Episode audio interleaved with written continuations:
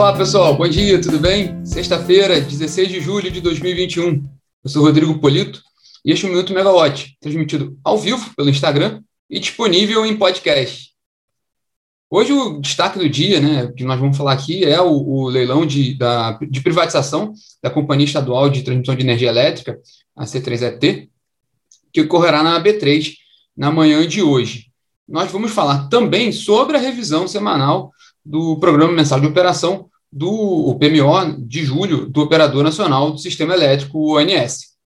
Bom, começando pelo leilão da, da C3ET, está marcado para hoje, às 11 horas da manhã, na B3, o leilão.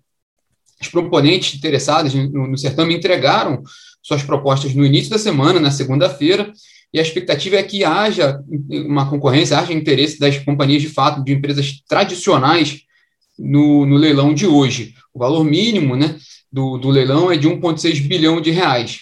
O que está em jogo, é, na verdade, são as ações, são que representam 66% do capital da C3ET de titularidade da companhia estadual, companhia de estadual de, energia elétrica participações, né? A C3EPAR, que é o braço do governo do Rio Grande do Sul que detém o controle da C3ET.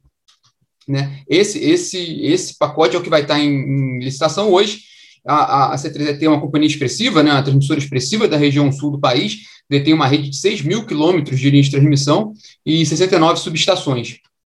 O, lembrando que o braço de distribuição da, da estatal gaúcha já foi leiloado é, recentemente, esse ano, em março, e quem levou, quem arrematou foi a Equatorial Energia, a gente inclusive comentou um pouquinho sobre isso ontem, né? É, mas a Equatorial ela não tem, não manifestou interesse em participar desse leilão de hoje, é, segundo a companhia, o, o foco está mesmo, a, ela está concentrada mesmo em recuperar o ativo da distribuidora, né?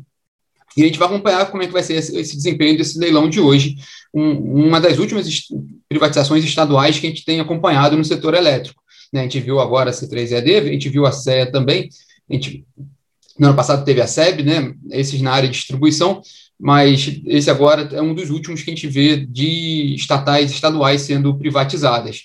É, hoje também a gente vai ter a revisão semanal do programa mensal de operação do ONS, é, relativo à programação de julho, né? É, lembrando os últimos dados, os dados mais atuais, o, o ONS ele mantém, ele prevê um crescimento da carga de 3,7% em relação a julho do ano passado. Interessante acompanhar o desempenho da carga, porque o governo de fato está prevendo uma aceleração do consumo.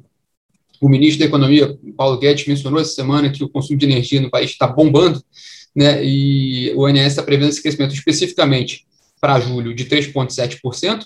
Ele trabalha com aquela previsão de afluências, principalmente no Sudeste e Centro-Oeste, né, de 63% do histórico, né, e com, fechando o mês com um nível de armazenamento de 26,4% é, a gente vai ver o que, que do, nos reservatórios das hidrelétricas do Sudeste Centro-Oeste, né? A gente vai ver o que, que o ONS atualiza nessa semana, né? Pra, já para a revisão semanal, já pra, olhando para a semana que vem.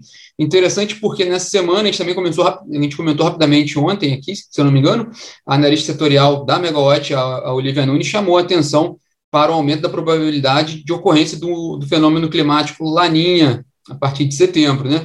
Com isso, pode repetir ali aquele verão com mais chuvas no norte e no nordeste e menos chuvas no sudeste, centro-oeste e sul, né? que foi um pouco do que a gente, tem, que a gente acompanhou. Né?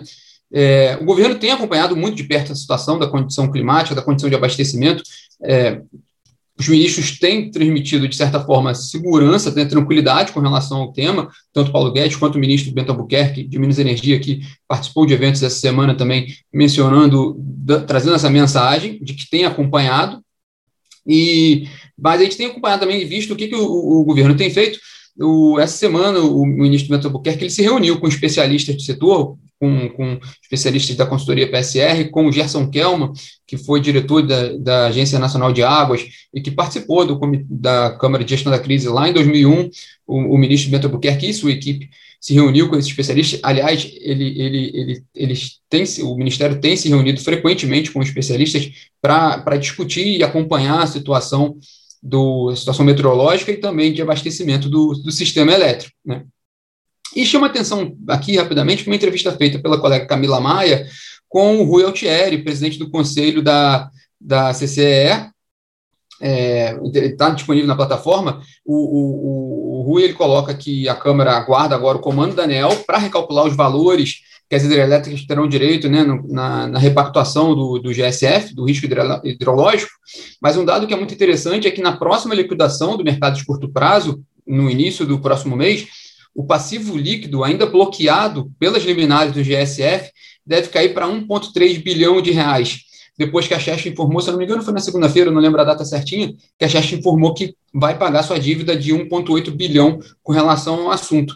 É interessante porque o Altieri lembrou que em outubro do ano passado, esse passivo chegou a 10,5 bilhões de reais. Era o maior problema do setor elétrico, né? Era um problema de anos, né?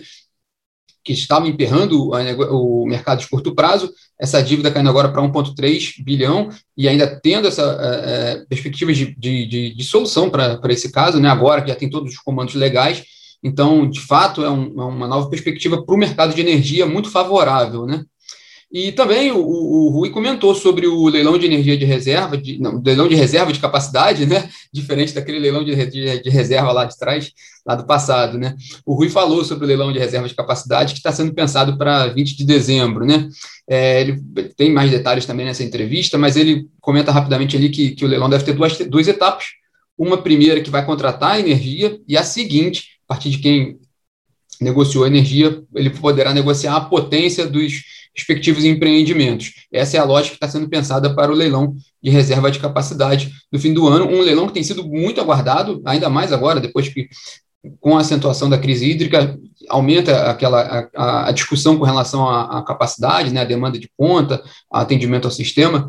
Então, esse leilão tem ganhado muita notoriedade é, e os investidores termoelétricos estão muito interessados nele também, porque é, o que era tido como uma boa oportunidade para geradoras termoelétricas, que era aquele leilão de energia existente, com possibilidade de energia nova, que teve agora recentemente, ó, com menos 4 menos 5, contratou muito pouco, de acordo com o que era previsto, porque a demanda das distribuidoras estava muito baixa, né? Então, acabou que era, era uma oportunidade para as termoelétricas, mas uma oportunidade muito restrita. Tanto que só foi contratada uma termoelétrica, que foi a, a termoelétrica de Cubatão da Petrobras, que funcionará a gás natural liquefeito, né? É, esse leilão de reserva de capacidade, agora ele tem um, um potencial grande ali para a contratação das termoelétricas. Os investidores do setor estão olhando muito para essa oportunidade de negócio. Vamos ver como é que vai ficar também, né? E, para fechar aqui nosso, nosso bate-papo hoje, a agenda do ministro de Minas e Energia, o ministro Beto Albuquerque, ele está pelo Rio de Janeiro, ele, na verdade, está na região sul, vai para a região sul do Rio de Janeiro, do estado, né? Ele vai visitar ali a, a fábrica da, das indústrias nucleares do Brasil, a ENB, o complexo de geração de energia nuclear de Angra dos Reis, e também a base naval de Itaguaí. E ele vai acompanhado do Rafael Mariano Grossi, que é o diretor-geral da Agência Internacional de Energia Atômica. O executivo está aqui no, no país, está em visita, em agenda oficial, encontrando com autoridades do setor elétrico. Bom, pessoal, esses são os destaques de hoje. Vamos ficar de olho nesse leilão da, da C3ET e vamos falando. Tenham todos um ótimo final de semana. Tchau, tchau.